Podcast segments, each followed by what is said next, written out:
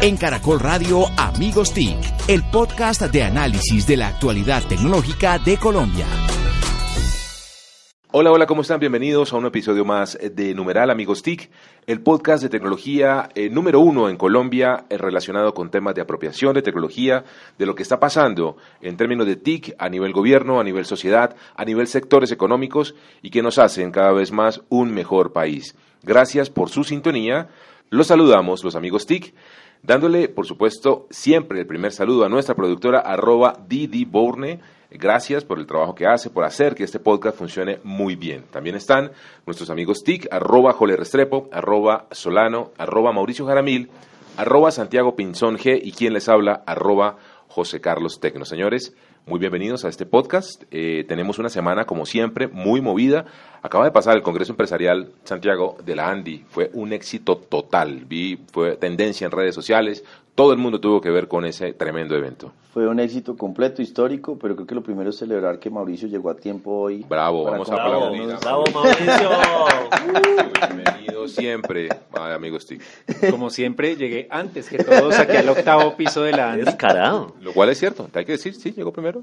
Eh, lo venía persiguiendo dos heladores, pero no sabemos cómo entró. Pero bienvenido. No, pero ahora sí, entrando en materia, el SEC fue histórico, nos acompañó el presidente Duque, todos los ministros, tuvimos reuniones bilaterales entre los diferentes sectores de la ANDI, una agenda muy completa, muy, eh, digamos, productiva para todo lo que es un primer ejercicio sentarse con el gobierno.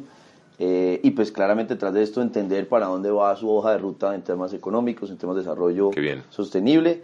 Eh, fue un gran, un gran éxito para nosotros. Tuvieron los premios de innovación también, ¿no? Sí, se hizo la segunda entrega de premios de innovación, eso es un tema que se ha hecho con la revista Dinero, y detrás de eso pues es simplemente encontrar qué tipo de iniciativas de innovación se están haciendo. Por mencionar el top 3, quedó Cementos Algo con primero, Productos Familia, y el tercero quedó Ecopetrol entre los que son los más innovadores de un ejercicio de más de eh, el ranking de 30 Venga, le damos los cinco. después de Copetrol, ¿quién quedó? Cuarto quedó Sofasa, quinto Penagos Hermanos, sexto Compañía Colombiana de Cerámica, séptimo BAS, Química Colombiana, octavo DAO Química, noveno 3M y el décimo Industrial Médica San Pedro. Oiga, mucha empresa industrial, ¿no? Mucha que uno creería llamó que... la atención, el año pasado fue más de servicios. Por ejemplo, la primera fue Digitalware, una compañía de es software. Que en el, si, no, si no, estoy mal, en la encuesta, en la encuesta de la Andy, la parte de industria no salió muy bien, ¿no? En el tema de apropiación digital. Se está poniendo las pilas. En la encuesta de transformación digital va más rápido servicios que manufactura. Sí, señor. Entonces, en esto era innovación. Eh, yo quisiera volver un poco a lo de la Andy Santiago y es, pues fue nuestra primera presentación de de la ministra TIC. Sí, señor. Eh, hay en, en, el sector muchas reacciones, muchos comentarios, desde unos muy buenos hasta otros no tantos. Eh, si quisiéramos saber cuál es tu, tu, opinión. Ella, ella tuvo, digamos, diferentes espacios para conectarse con los empresarios. Tuvimos una reunión con la Cámara de Industria Digital y Servicios. La acompañó el nuevo viceministro Iván Mantilla. Fue muy bueno el ejercicio de comunicación, de diálogo, de mirar cuáles son las tareas que se van a desarrollar conjuntamente, qué tipo de prioridades, qué se quiere hacer en términos eh, prácticos. Y en el lado ya del stage, pues tuvo un ejercicio que fue compartir con el panel de otros, eh, con Gabriela Frías, un ejercicio de qué es la industria 4.0.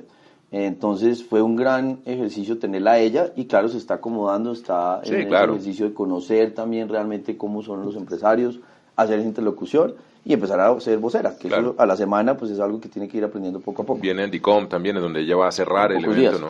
En pocos días, así que sí, bueno, está arrancando. Igual eh, viceministros están muy bien empoderados también, eh, va a haber un cargo a nivel alto gobierno. Y, uno lo vio, todos los ministros en las diferentes intervenciones, no solo la ministra, hablaron de cómo llevar la apropiación tecnológica, cómo hacer la transformación digital en cada uno de sus, de, digamos, carteras y en ese sentido hablar de economía naranja, ver cómo lo está manejando salud, qué está pensando transporte, qué está pensando sobre todo comercio, detrás de emprendimiento y comercio fue bueno. Entonces creo que el ejercicio es un primer paso vale. y detrás de eso pues todos nos vamos a aprender. Muy bien, sigamos entonces hablando muy rápidamente de esas actividades que hemos tenido con amigos TIC, cada uno de nosotros en nuestra nuestro rol de trabajo eh, y que queremos eh, amablemente compartir con ustedes porque también es parte del conocimiento y del aprendizaje. Eh, Víctor, vimos fotos de chorizo en, Instagram, de su chorizo. Sí, muy importante. Fue un evento que estuvimos cubriendo desde la unidad investigativa. Nos fuimos hasta la profundidad del Valle de San José. Sí, señor. Eso es en Santander, ¿no? En Santander, sí, a 40 minutos de, de Socorro, 20 de San Gil y llegamos hasta el lugar de los acontecimientos, el restaurante de Doña Eustaquia, que vende chorizos bañados en guarapo. En guarapo, Santa Madre de Dios. Sí, a 1950 pesos cada Efectos colaterales. No, sin efectos colaterales. Perfecto. No, perfecto. Creo que al contrario, un digestivo bastante recomendable. Saludable. Eh, IBM en Miami, estuvimos en un evento de, de, temas de inteligencia alrededor del social marketing. Un evento muy interesante, ¿no? Sí, así es. Eh, de hecho, hay algún clipcito por ahí de audio que compartiremos en eh, próximas emisiones porque fuimos invitados también en representación de Amigos TIC al IBM Innovation X un evento que organizó IBM Colombia, pero también para que estuviesen presentes las distintas subsidiarias eh, de la compañía del Big Blue en eh, América Latina, estuvieron clientes de todo el continente. Se habló fundamentalmente de transformación digital, Muy bien. de inteligencia artificial, obviamente Watson, eh, de cómo todo esto puede servir para el marketing y sobre todo pues para servirle Excelente usuario final. Muy bien. Jole, Jole estuvo también, como siempre, muy metido en los temas de su expertise, que es el tema de educación. Lo vimos. Eh, Mauricio trató de burlarse la bufanda y unas cosas ahí que digo, no, está bien, está bien que Jole se ponga esa pinta para hablar en la Nacional, sí. Hablaste, estuvimos, evento de la Universidad Nacional. Pilar Castaño que se preocupa. Sí, qué horror. Eh, sí, estoy, estoy en la, Universidad Nacional, yo soy egresado de la, de la Universidad Nacional, entonces me dio, me dio mucha alegría, sí, yo soy ingeniero industrial de, de la Universidad Nacional de Medellín. Y, y, me da mucha alegría que la Universidad Nacional se haya involucrado en un proyecto muy ambicioso de transformación digital al 2030. Y, y, algo que yo les decía en, en, mi conferencia es si la Universidad Nacional no se transforma, el país le va a doler muchísimo porque definitivamente es una institución muy importante para nuestro futuro. Muy bien, eh, hay noticias también. Eh, de mi parte voy a asesorar a la Cámara Colombiana de Informática eh, y Telecomunicaciones, la CCIT. Estaré ayudándolos en todo el proceso eh, de promoción, divulgación, marketing digital. Muy orgulloso, además del tanque de pensamiento, el TIC-TAC. Así que bueno, otro gremio que se suma a Amigos TIC. Y estaremos esta semana en Asobancaria, en una alianza muy potente que tenemos CCIT y Asobancaria con un concepto que se llama Fintegración. Y es eh, cómo vamos a ayudar a este sector bancario a entender cada vez más eh, cómo la tecnología ayuda en todo el proceso de transformación y salir adelante en esos temas. Mauricio. Por mi lado, eh, bueno, estoy apoyando los premios Ingenio, son los premios de software colombiano que organiza FedeSoft. y desde Impacto TIC eh, estamos este año apoyando no solo con el comité de selección y la convocatoria, sino con todo el proceso hasta el final.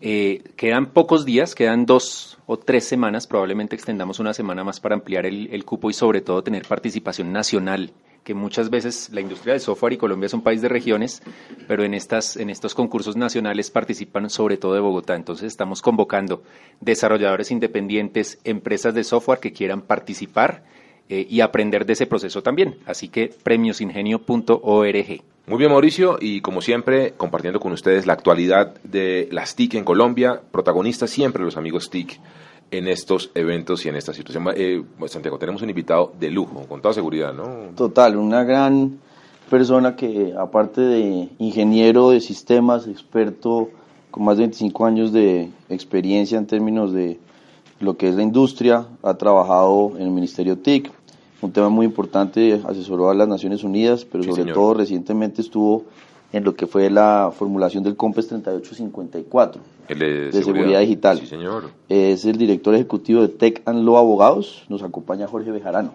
Jorge, muy bienvenido, amigos TIC, señor. Muchísimas gracias, José Carlos, a todos, Santiago, qué rico ver a Mauricio, a Jole, a Víctor, eh, siempre, y a la productora, por favor, que nunca la había podido ver en persona. Siempre escucho el podcast y, y detrás de esto siempre hay personas que con sus manos mágicas logran que todo esto sea una sí, Sí, sí, La cara linda era Mauricio antes ya con Sí, total. Ha sido bajado de... Mejoró ostensiblemente. Sí, señor. ¿Cómo estamos en temas de ciberseguridad y ciberdefensa en Colombia? Una pregunta así de frente, comparativamente, además que tienes tú una visión muy regional por el trabajo que haces con la, con la OEA. Bueno, como siempre, siempre se puede ver el vaso medio lleno o medio vacío. Yo creo que en este caso tenemos que verlo más medio lleno. Yo creo que hay una, una, un posicionamiento a nivel regional muy importante que ha asumido Colombia desde, desde cuando en 2010 empezó a trabajar en la formulación de una política específica con lineamientos en materia de ciberseguridad y ciberdefensa.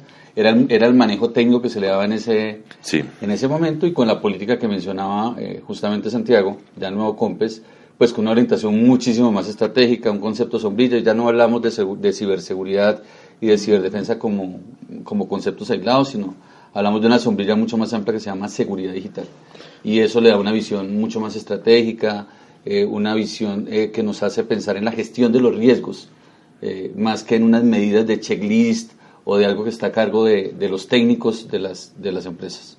A uno le llama la atención que precisamente va a ser un año en la encuesta que, la gran encuesta Mintic, que se presentó en Andicop, hablaba que el 83% de las empresas no tenían protocolos de seguridad. Entonces ahí es cuando uno dice, estamos volviéndonos empresarios digitales, un país digital, pero no hay esa cultura y esa capacidad de lo digital. Tiene unos riesgos que también son prácticos de atender. Entonces, ¿qué, es lo que ocurre para que eso no se esté dando, para que los empresarios no estén reaccionando en eso? Sí, yo creo que hay, hay dos fuentes importantes, no solamente la gran encuesta TIC, que tuvo una pregunta particular sobre ciberseguridad, sino otro instrumento incluso fue más importante, que fue mucho más a detalle, que fue el estudio que hizo la OEA con el Ministerio TIC. El que ayudamos a eh, en el cual eh, el ANDI y los, varios de, de, los gremios más importantes del país nos colaboraron muchísimo en términos de convocar empresarios y todo para poder aplicar unos instrumentos, unas encuestas y ahí fuimos mucho, mucho más en profundidad. Realmente el tema eh, es, a pesar de que los, los eh, empresarios no tienen necesariamente protocolos de respuesta a incidentes, no significa que en todos no estén haciendo algo de ciberseguridad.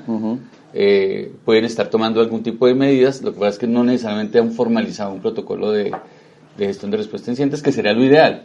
Pero, pero digamos aquí lo importante es reconocer el tránsito, o sea, ya empieza a haber un poco más de conciencia a nivel de los empresarios de la importancia que tienen estos temas. Los medios de comunicación, esa labor que hacen ustedes, que me parece espectacular, es muy importante para que el ciudadano, el empresario, entienda que este, este tema de la seguridad digital no es un juego, que hay empresas en el mundo que han desaparecido por, por, por eh, incidentes de, de, seguridad digital.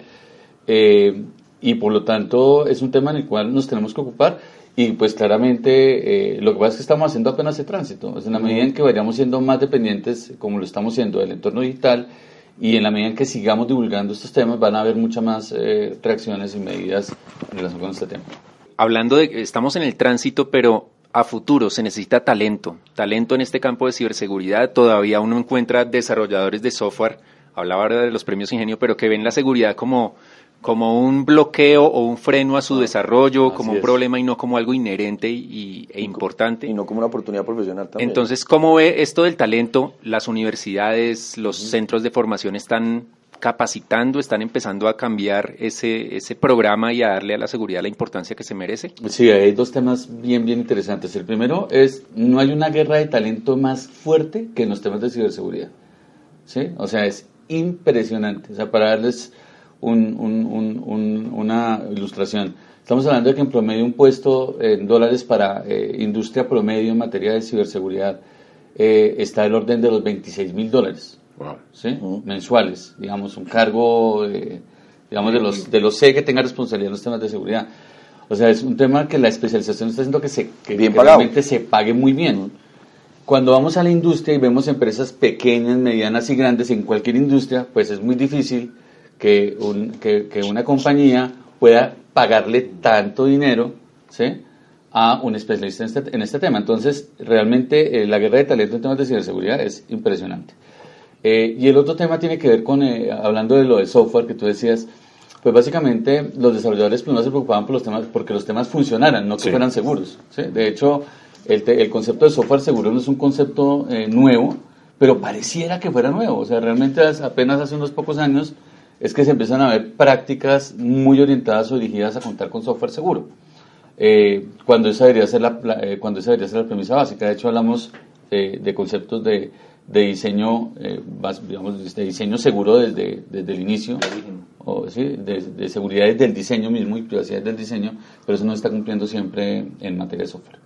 Jorge, hoy el tema de, eh, se está reconociendo realmente el valor que tiene la información en las organizaciones como un activo súper clave, es decir, también conceptos como el ethical hacking empiezan a ser parte del, del vocabulario de las juntas directivas.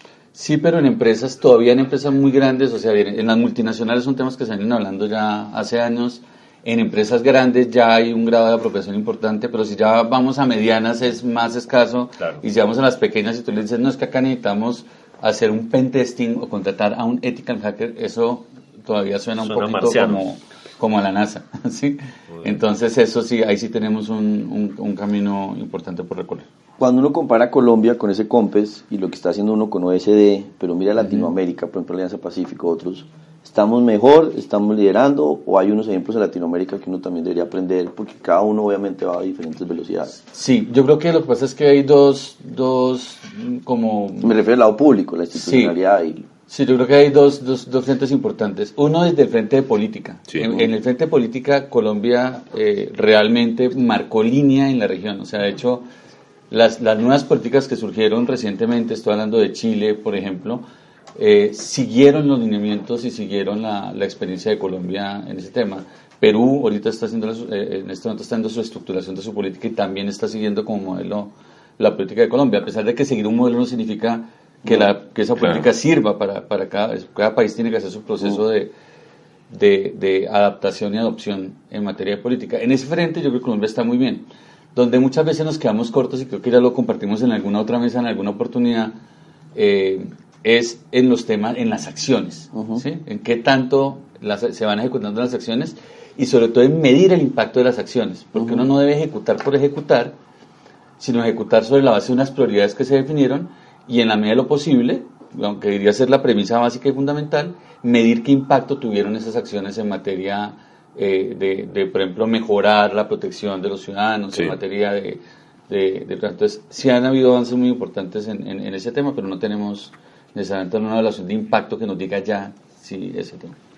Desde la óptica del ciudadano de a pie, de la persona que, que no conoce mucho de, de, la, de la, profundidad técnica de, este concepto y de la tendencia, pero pues que básicamente la va a comparar a la seguridad física, digamos.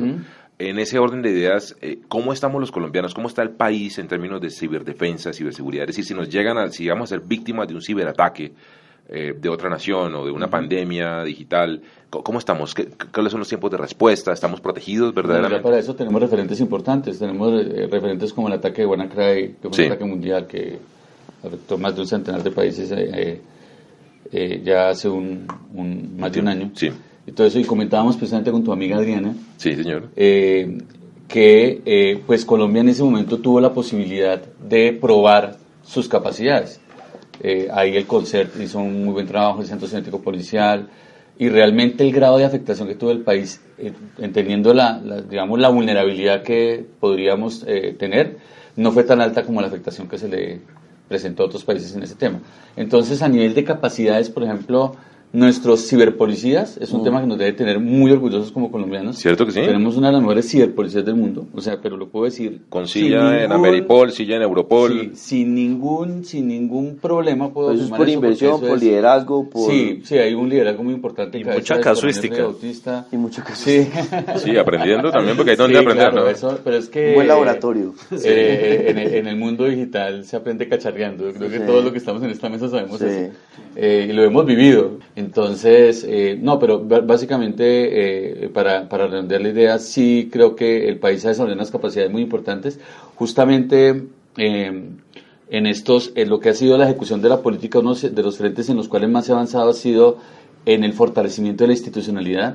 se han generado capacidades, se inauguró el C4, eh, que, cuyas instalaciones se terminaron en diciembre del año pasado y el presidente, fue uno de sus últimos actos de gobierno, el presidente Santos eh, inauguró ese C4, que no es un comando, no es un centro de control, comando, cómputo y comunicaciones, como se decía, sino es el centro de capacidades de ciberseguridad para Colombia. Es otro tipo de C4. ¿sí?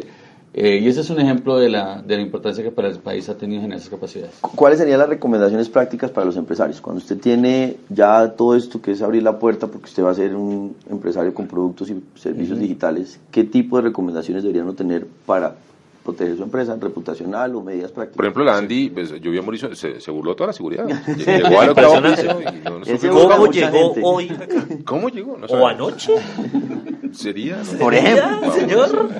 Yo creo que lo, veo como, como si no hubiera dormido muy bien. ¿no? creo que está aquí, no, esta mesa. No, eh, eh, básicamente en ese tema, yo creo que el, el, la primera recomendación y la básica es que... Eh, en la medida en que nos vemos más digitales, tenemos que entender que ese es el entorno en el que nos vamos a desempeñar y por lo tanto lo básico es, digamos, adoptar un modelo de gestión de riesgos de seguridad digital. O sea, entender claramente a qué me estoy exponiendo cuando estoy prestando los servicios en ese entorno.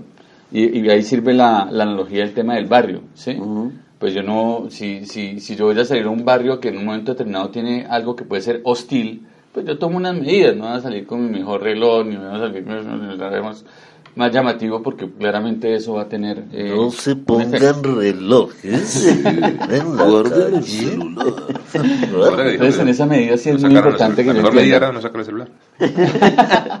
en esa medida lo que, lo que hace el empresario es entender los riesgos, gestionarlos, eh, Tampoco eh, creo que sea el camino entonces decir que como eh, existen unos riesgos, entonces yo no pueda ofrecer mis servicios por los canales digitales, eso no es. Lo que tengo es tomar las medidas para, para hacer que ese tránsito a lo digital no, no genere una expedición que sea más costosa que lo que tengo que invertir para gestionar esos riesgos.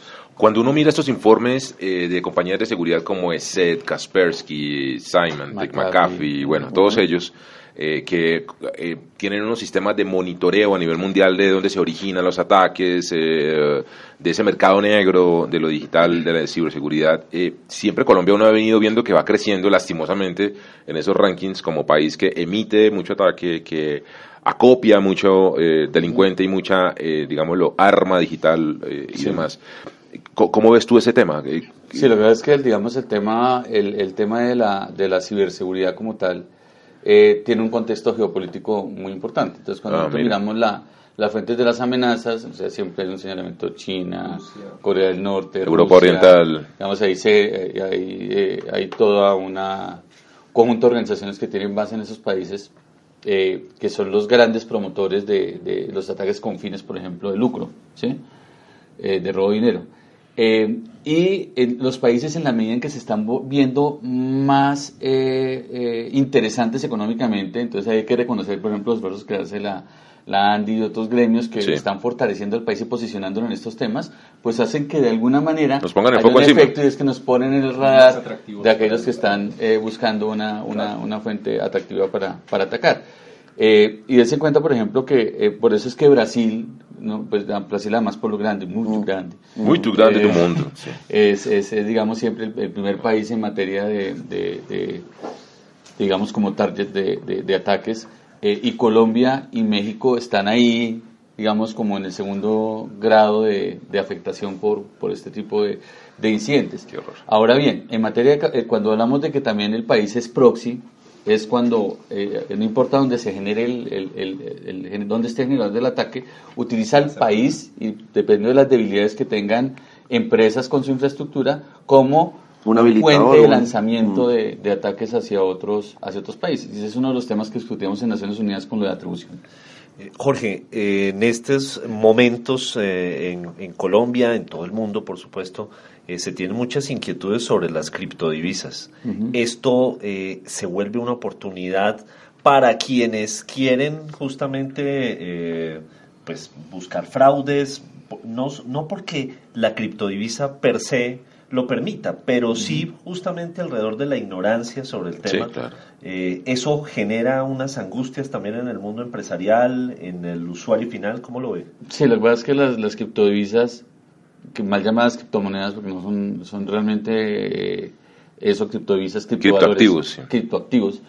Eh, realmente, básicamente son las características de ese tipo de tecnología las que eh, facilitan que terceros que se quieren, que quieren monetizar y que quieren poder tener algo intercambiable para poder obtener el, el beneficio de la, de la afectación que hayan logrado pues lo, lo, consigan. Entonces, el anonimato que hay detrás del ejercicio de las transacciones basadas en criptovisas es como la fuente más, eh, más natural a la cual acuden los ciberdelincuentes para... para sí, hay mucho engaño, muchísimo engaño, hay muchísimo engaño y gente que sabe de, de, los criptoactivos constantemente alertan no, y ahora si hablamos del minado de las criptomonedas, entonces antes el, el, tema era cómo se robaba uno una billetera de, de, alguien, ya hoy no, ese no es el tema, o sea, los, las tendencias de los ataques en este, en este caso, por ejemplo, han migrado al minado de criptoactivos. Entonces es tratar de robar capacidad computacional, ya no es robarse la billetera, sino robar la capacidad computacional de los de muchos computadores para tratar de minar eh, criptoactivos.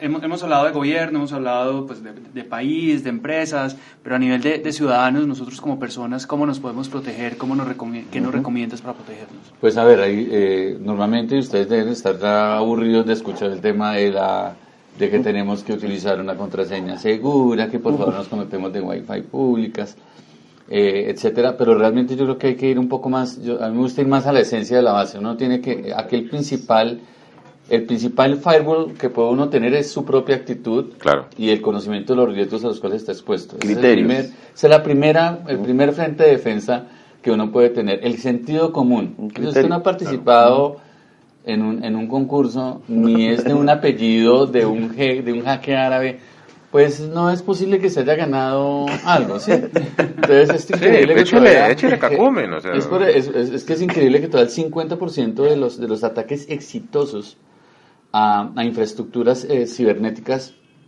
en empresas, por ejemplo, se basen o estén soportados en ingeniería social basada en correo electrónico. O sea, muy fácil. Sí, phishing, o sea, la suplantación de, de, de credencial y todo eso, a partir de un correo electrónico. ¿sí? Cayendo por lo básico. Sí, y, y por ejemplo, y, a veces también el tema aquí es que esos ataques también se van sofisticando cada, cada vez más. Antes uno miraba la redacción de los correos y veía el tema como raro y entonces uno eso lo puede hacer de alguna manera sospechar. Sí, como un Pero uno recibe una, un, una, un correo electrónico de la DIAN o de la fiscalía. diciéndole que tiene un proceso y pues como que uno de entradita se asusta tanto que lo primero que tratas es hacer es de abrir el, el, PDF antes de preguntarse, oiga, ¿será que la fiscalía sí me debería mandar una notificación con un PDF adjunto de esta manera? están haciendo con la Secretaría de Movilidad. Sí, que ah, adicionalmente ellos, sí, tras de que ya nos están hackeando desde allá. De, frente. Y con la registraduría, me llegó y además eh, siguiendo, de, hecho, un consejo que alguna, alguna vez me dice Jorge, mire, y, salía de registraduría.gov.co. Yo no sé cómo lo lograron, pero es bien, están sí, es un tema, bien se, van, se van sofisticando. Se van Entonces, uno lo primero es sentido común. Sentido sí, común. sentido común y en esos casos siempre sospechar. y, y, por lo menos eh, una recomendación que siempre hago en eso es haga una consulta antes de si esa entidad está, haciendo está notificando de esa manera Hoy, por ejemplo, la DIAN tiene un, esquema muy útil que es la zona de seguridad, que también ya lo están usando mucho los bancos. Donde la zona de seguridad personaliza la identificación de quien recibe la comunicación. Entonces ya el solo hecho de que venga eh, parte del número de la cédula de, quien está siendo notificado, quien está siendo comunicado, pues es una forma de, mitigar el riesgo de que sea una campaña de, una red de delincuentes la que esté detrás quería preguntarte y solventar este mito que, yo alguna vez escuché que Obama declaró las eh, intervenciones digitales o los ciberataques como problemas de seguridad nacional. Y mm. al ser contemplado como un problema de seguridad nacional o, como en el nivel de seguridad nacional, podría ser respondido, repelido con un ataque militar real. Eh, estamos nosotros en algún momento cerca, eh, Jorge, de, ver una guerra que se desate por un problema de seguridad? Vos me hiciste erizar, como diría una diva colombiana. Amparo Grisales, porque me con la que estudió. de Mauricio. Estudiaron me acordé de una de las discusiones más álgidas que tuvimos en el grupo de expertos gubernamentales de, de los avances en la esfera de en la esfera digital para la seguridad en el contexto internacional de Naciones Unidas. Sí. Donde eh, precisamente cuando se presentó el ataque de Sony mm. a Sony Sí, señor. Eh, el, eh, el, presidente Obama efectivamente declaró que eso era considerado un ataque. Eso desde el punto de vista de la Carta de Naciones Unidas, en su artículo 51, eh, hace que un país pueda, si, lo, escala a un ataque armado, porque este el problema no es que sea un ataque. Todos sabemos que efectivamente ah, el, hecho de tratado de generar un daño es un ataque. El problema es cuando se califica como ataque armado, porque eso tiene unas connotaciones en, en materia de derecho internacional. Entre esas es reconocer que el país puede eh, repelerlo. Una respuesta militar. Eh, eh, una respuesta que genere equivalente daño al que haya sido sufrido. ¿sí? Y, acá, y en el tema de lo digital, entonces sucede que es que eh, al, elevar el ataque armado significa que no necesariamente se tenga que utilizar el mismo medio a través del cual fue recibida la agresión, sino que puede usarse cualquier otro medio siempre y cuando genere el mismo efecto.